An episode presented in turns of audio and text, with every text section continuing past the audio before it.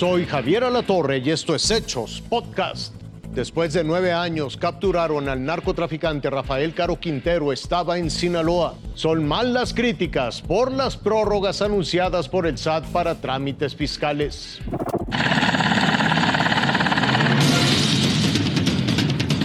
Estaba oculto entre matorrales. Así recapturaron este viernes al personaje que es recordado por ser uno de los fundadores del llamado Cártel de Guadalajara, Rafael Caro Quintero. Fue un despliegue por aire y por tierra. Un operativo realizado por la Fiscalía General de la República en coordinación con personal naval. Fue un elemento canino de la Secretaría de Marina de nombre Max, con adiestramiento de búsqueda y rescate, el que permitió la ubicación de Caro Quintero en el poblado de San Simón, que está dentro del municipio de Choix, en Sinaloa, a solo 5 kilómetros del límite con Chihuahua, para después ser puesto a disposición de la Fiscalía General de la República. La Marina también informó que este viernes, durante las actividades operativas que realiza la institución naval, uno de sus helicópteros Black Hawk se accidentó en Los Mochis, Sinaloa. Hasta el momento se desconocen las causas del accidente. La institución naval confirmó que en el helicóptero se transportaban 15 personas, de las cuales lamentablemente 14 murieron y una se encuentra recibiendo atención médica. Según la Marina, se llevarán a cabo las investigaciones correspondientes para descartar o establecer un vínculo entre el desplome del helicóptero de la institución naval y la detención de Caro Quintero.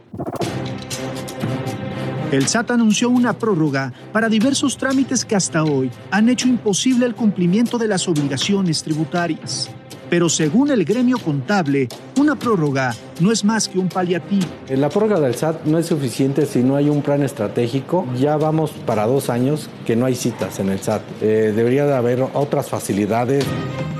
El presidente de la Asociación Mexicana de Contadores Públicos asegura que al ampliar los plazos, el SAT no soluciona el problema de raíz. No tuvieron la capacidad para atender a tanta gente. Debería de invertir el gobierno en nuevas tecnologías en donde se, sea más eficientes, de darles las facilidades administrativas para que el ciudadano pueda construir en tiempo y forma. Este es el ejemplo más reciente. El SAT le está exigiendo a los patrones que incluyan el domicilio fiscal de sus trabajadores para poder emitir la nómina adecuadamente, lo que ha generado en las oficinas tributarias largas filas de contribuyentes en busca de su constancia de situación fiscal. Este fue uno de los trámites prorrogados hasta enero de 2023. Todos los mecanismos que proporcionó la autoridad SAT-IT, este, la página, las oficinas, eh, no fueron suficientes para poder eh, solventar esta demanda de solicitudes de constancias y pues es evidente que eh, de aquí a diciembre es probable que también tengan este problema. Este colegio profesional advierte que si el SAT no pone en marcha un verdadero plan de simplificación, pagar impuestos en México seguirá siendo un via crucis. El gremio contable hace hincapié en la palabra simplificación, más allá de las prórrogas, porque de lo contrario advierten, en diciembre regresarán las largas filas a las oficinas tributarias. Hasta aquí la noticia, lo invitamos a seguir pendiente de los hechos.